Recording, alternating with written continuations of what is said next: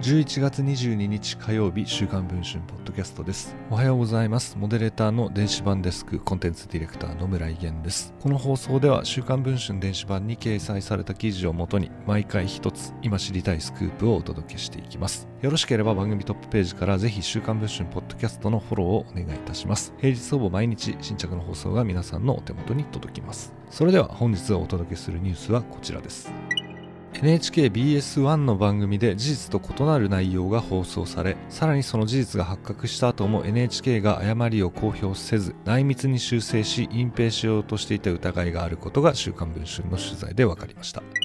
問題の番組はロンドンブーツ1号2号の田村淳さんが司会を務めるスポジから震災やコロナ禍過疎など課題を抱える地域がスポーツの力で変わっていく姿を追うドキュメンタリーです。これまで被災地釜石市のラグビーチーム人口減少の進む秋田のバスケチームなどを取り上げています。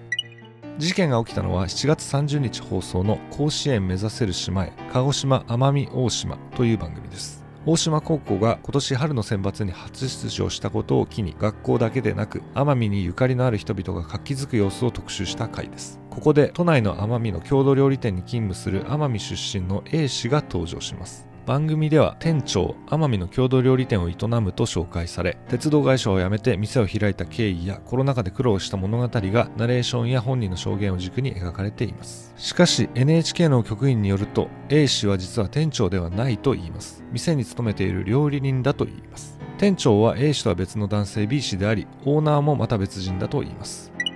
この NHK 局員によるとそれ以外にも事実とかけ離れたストーリーが番組の中で語られていると言います。番組では店を出した経緯についてこのように説明があります。郷土料理を出そうと決意。しかし東京で新たに店を開くのは簡単なことではなかった。手を差し伸べてくれたのが都内に住む奄美出身者のコミュニティだ。知人の店を引き継がないかと紹介され念願の店をオープン。しかしそれから1年。コロナで客足が伸びないまま時間が過ぎていった。そんな時届いたのが奄美の高校生たちの新聞だった。ナレーションと BGM にかぶさって A 氏の前職の鉄道会社時代や奄美の仲間の写真が次々と映し出されていきますが A 氏は店長ではないので店を出店したという話も嘘。店に料理人として入ったのも昨年の末なので1年客足がコロナでという表現もおかしくなると言います。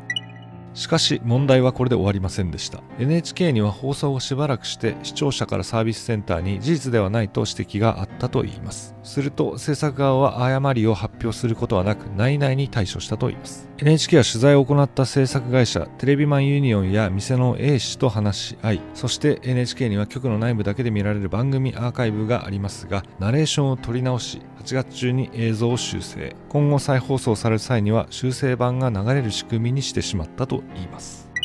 NHK では昨年末同じく BS1 で放送された番組川瀬直美が見つめた東京五輪で字幕捏造問題が起きたばかりです。この番組について BPO は今年9月重大な放送倫理違反があったと結論付けました。委員は半ば捏造的とまで批判をしています。今回のスポジからも似た部分のあるケース批判を恐れて公表せず隠蔽しようとしているのではないかと NHK の関係者は語っています。